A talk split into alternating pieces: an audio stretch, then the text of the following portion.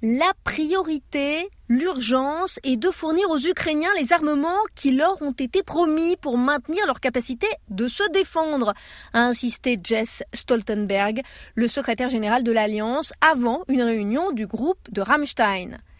Toutes les décisions sur les envois d'armement à l'Ukraine sont prises dans cette instance constituée et présidée par les États-Unis, à laquelle participent une cinquantaine de pays.